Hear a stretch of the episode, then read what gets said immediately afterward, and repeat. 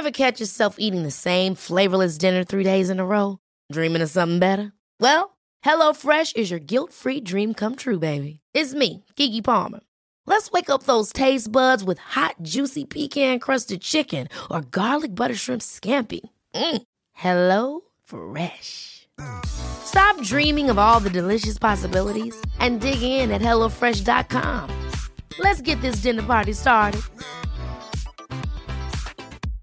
Selling a little or a lot? Shopify helps you do your thing however you cha-ching. Shopify is the global commerce platform that helps you sell at every stage of your business. From the launch your online shop stage to the first real life store stage, all the way to the did we just hit a million orders stage. Shopify is there to help you grow. Shopify helps you turn browsers into buyers with the internet's best converting checkout. 36% better on average compared to other leading commerce platforms because businesses that grow grow with Shopify. Get a $1 per month trial period at shopify.com/work. shopify.com/work. Millions of people have lost weight with personalized plans from Noom, like Evan, who can't stand salads and still lost 50 pounds. Salads generally for most people are the easy button, right? For me, that wasn't an option. I never really was a salad guy. That's just not who I am. But Noom worked for me.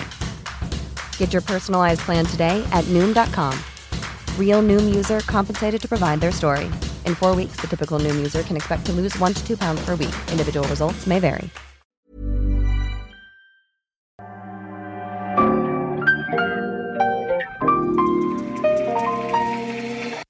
Bienvenidos a Isanaholic, el podcast que amplifica la conversación sobre la cultura de diseño y las industrias creativas a través de sus protagonistas. Soy Jorge Diego Etienne y los invito a escuchar este episodio, compartirlo y seguirnos en nuestras redes sociales donde nos encuentran como Isanaholic MX. Bienvenidos. Bienvenidos a otro episodio más de Isanaholic y teníamos tiempo sin grabar. Ya, ya era un ratito, ya se extrañaba. Mi nombre es Jorge Diego Etienne y estoy aquí con Alex Hernández. Hola, JD, ¿qué onda? Y estamos muy contentos de estar de nuevo grabando episodios cortos para Isanaholic. Y no solamente porque el día de hoy tenemos probablemente uno de mis top 5 objetos de diseño, sino también porque estamos grabando por primera vez en nuestro estudio nuevo. Creo que en uno de los episodios anteriores de estos cortos que grabábamos ya les platicábamos, o no, en el cierre de año. El cierre. Les platicábamos un poco que nos estábamos despidiendo del espacio viejo. Como se pueden dar cuenta, mantuvimos este concepto del megalibrero, lo expandimos un poco. Sí, se, se incrementó en tamaño y en, en, títulos y ahí va, ahí va creciendo la, la biblioteca. Sí, hombre, lo hubiéramos hecho más grande todavía, pero bueno, problemas buenos. Eh, bienvenidos, bienvenidos. Cuando abramos el espacio oficialmente, también todos serán muy bienvenidos por aquí en Monterrey. Eh, tenemos en los planes, eh, pues que este espacio no solamente sea nuestro estudio, sino que también tenga un área de exposiciones, un área pública, un área de café y una tienda de diseño. Así que pues eso, eso, eso, significa que si de por sí teníamos puertas abiertas normalmente, pues ahora con mayor razón porque va a haber una parte pública. Pues mira, sacamos un episodio cada semana, entonces ese tema de que nos estén viendo no nos importa tanto. Al contrario, lo que queremos es hacer comunidad, compartir la palabra del, del diseño, perdón, y pues de nuevo, ¿no? Hacer o compartir esta pasión que, que nos caracteriza. De acuerdo. Y bueno, y pues hablando de compartir la palabra, pues hoy tenemos un episodio especial, especial, creo que es muy especial para ti, porque vas a hablar de San Ettores Otsas. Entonces, pues qué, ¿te arrancas? Sí, pues eh, ya teníamos pendiente este capítulo de la Valentine. Eh, la teníamos antes en el estudio viejo, colgada justo arriba al centro de nuestro librero. Uh -huh. En este espacio, curiosamente, todavía no le encontramos un lugar que le haga justicia el altar. Todavía no, no, no encuentra sitio el altar de, Exacto. de la Entonces, ya me tiene un poco preocupado que no lo hemos encontrado todavía. Pero bueno, estamos hablando un objeto que no necesita introducción. Estamos hablando de la máquina de escribir Valentine, diseñada por Ettore Sotzas en 1969 para Olivetti. Ahora, eh, un poco de Ettore Sotzas. Eh, yo creo que es definitivamente un diseñador eh, que me inspira bastante. Es alguien que, que me motiva para mí. Ettore Sotzas, no por algo su libro, este uno de los libros más recientes que hay de él, que se llama, se llama eh, Poetry of Things, escrito por, por Dejan Sujic, eh, este curador inglés. Y bueno, eh, esa es una de las cosas que a mí siempre me ha gustado mucho de Ettore Sotzas, es esta sensibilidad, esta poesía, esta manera de expresarse a través del diseño y del diseño. Ahora, Ettore Sotzas es, eh, es austriaco de nacimiento, llegó muy joven a Milán, eh, estudió en el Politécnico de Turín y comenzó toda su vida en, en Italia, o sea, al punto de que estuvo hasta en el ejército italiano. Wow. Entonces, eh, no sé exactamente su, su camino de nacionalización o cómo funcionaba en ese entonces. Él nació en 1917, falleció en el 2007 en Milán y A los 90 años. a los 90 años. Y curiosamente, o sea, me tocó ya estar muy, ya estar muy al pendiente de su trabajo, ya estar muy envuelto en el universo de Torres Otzas cuando falleció. Y, y me tocó también ver cómo, aun cuando ya tenía uno o dos años de haber fallecido, seguían saliendo cosas que diseñó ¿Inéditas? inéditas, cosas que diseñó hasta los últimos momentos. ¿no? Wow. Entonces también, eso también es muy inspirador para mí. Oye, y tú que le seguiste la pista desde hace tiempo, ¿a qué se debe que tenía este como estilo? Sobre todo como que sus piezas más características y, y como icónicas. Este estilo como medio rebelde, muy propositivo, muy escultural. O sea, tenía que ver con este como origen diverso, no sé. O sea, ¿o a qué se debe? Pues a él le gustaba mucho viajar y le gustaban mucho las culturas. Tuvo un viaje a la India eh, que, que fue muy influyente en el uso del color, en el uso atrevido del color. Eh, tuvo mucha cercanía también con lo que estaba pasando en Estados Unidos en temas de, de cultura popular el- o el pop culture.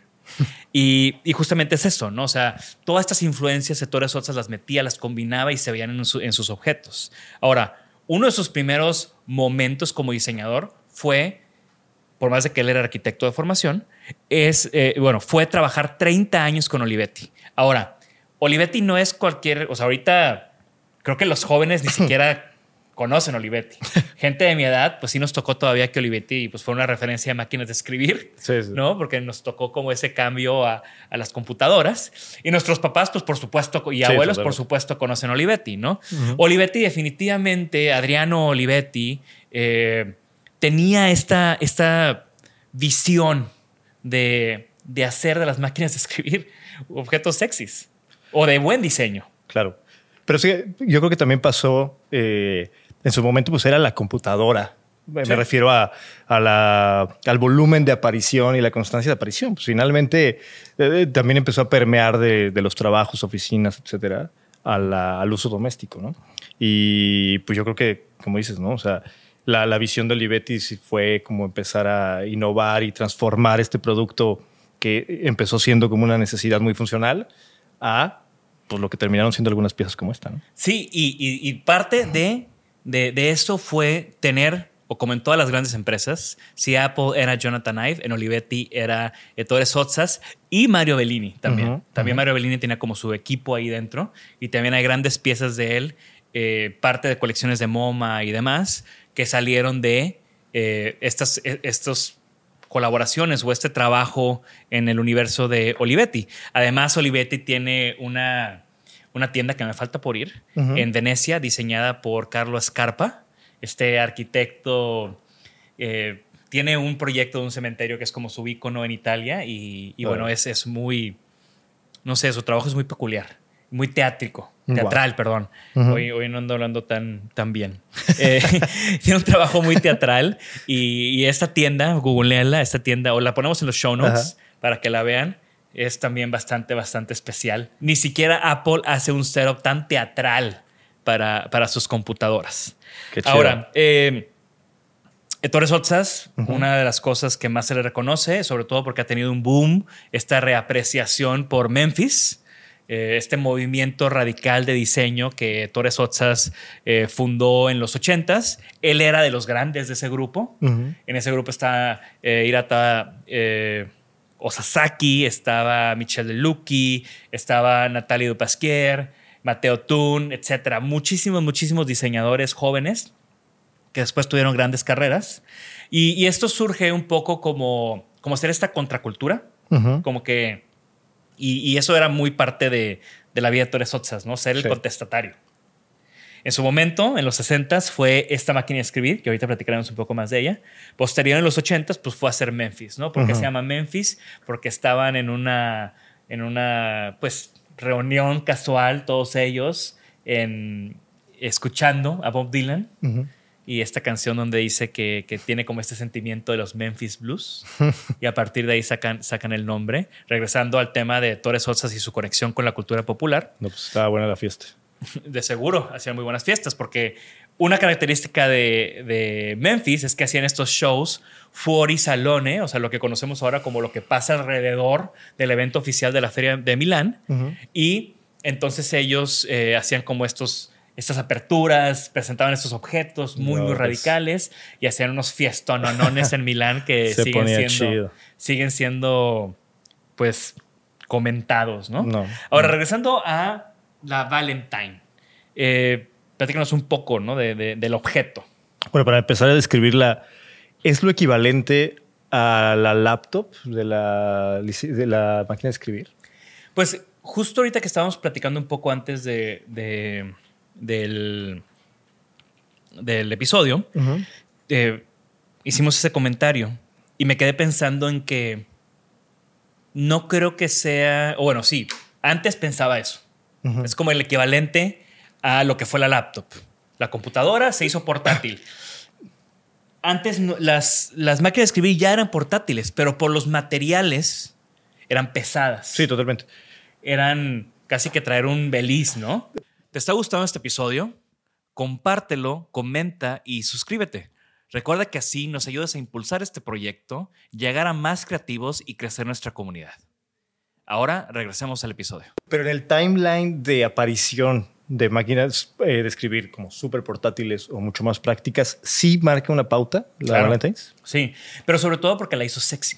Sí, sí, La hizo sexy y desde su concepción estaba el hecho de que fuera portátil. Y tan es, así que... mucho más compacta. Tan es así que tiene una agarradera por default ya integrada y a esta le falta eh, un estuche que la hace como una lonchera. Hay unas fotos increíbles de un actor bajándose de un avión con su en la mano. Ahora, jefazo. Para mí este es un objeto más de lifestyle que, de trabajo. De trabajo, sí, totalmente. Porque hubo varias decisiones que se hicieron para su portabilidad y su estética. Totalmente. El tamaño era muy importante. ¿Qué es lo que hace que una máquina de escribir o que hacía que una máquina de escribir fuera muy grande?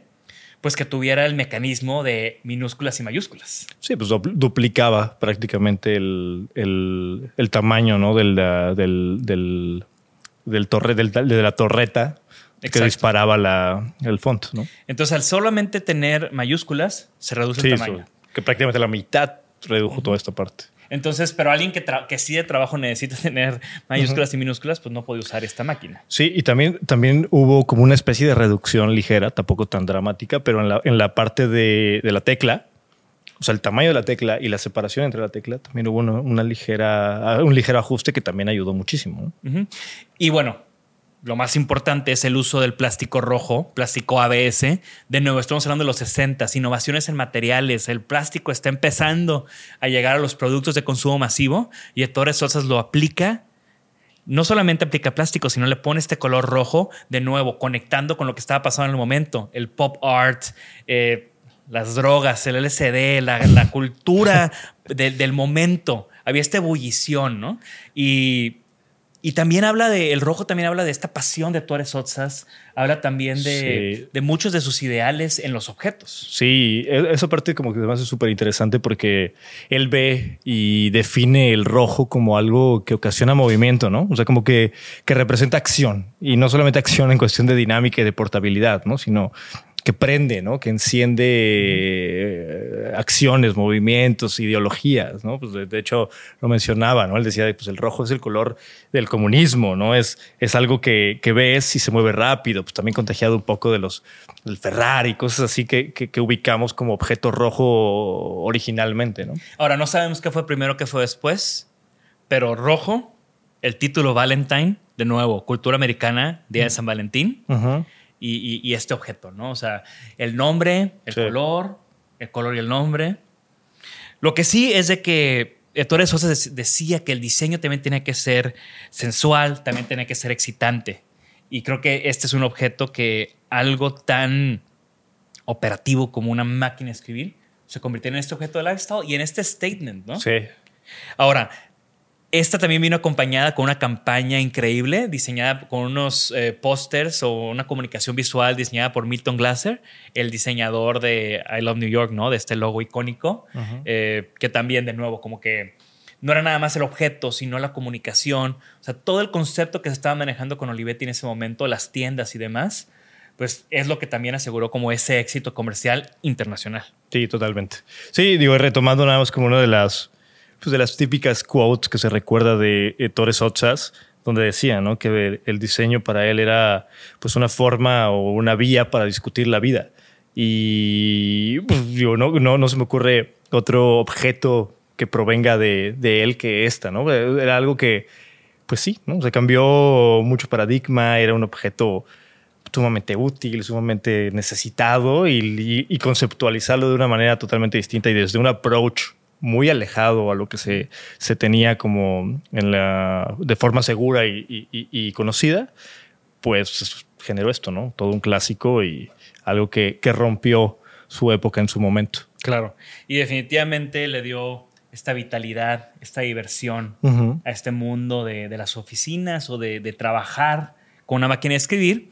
Y también, eh, pues, este pensamiento de, de un objeto que tal vez está pensando, o sea, lo- la máquina de escribir, su idea original era como la función. O sea, Torres Torres Otsas la cambia y dice, esto es para todo, menos para trabajar en la oficina, es para trabajar en todos lados y es para trabajar en cualquier cosa. Sí. Eh, así que por eso amamos este objeto.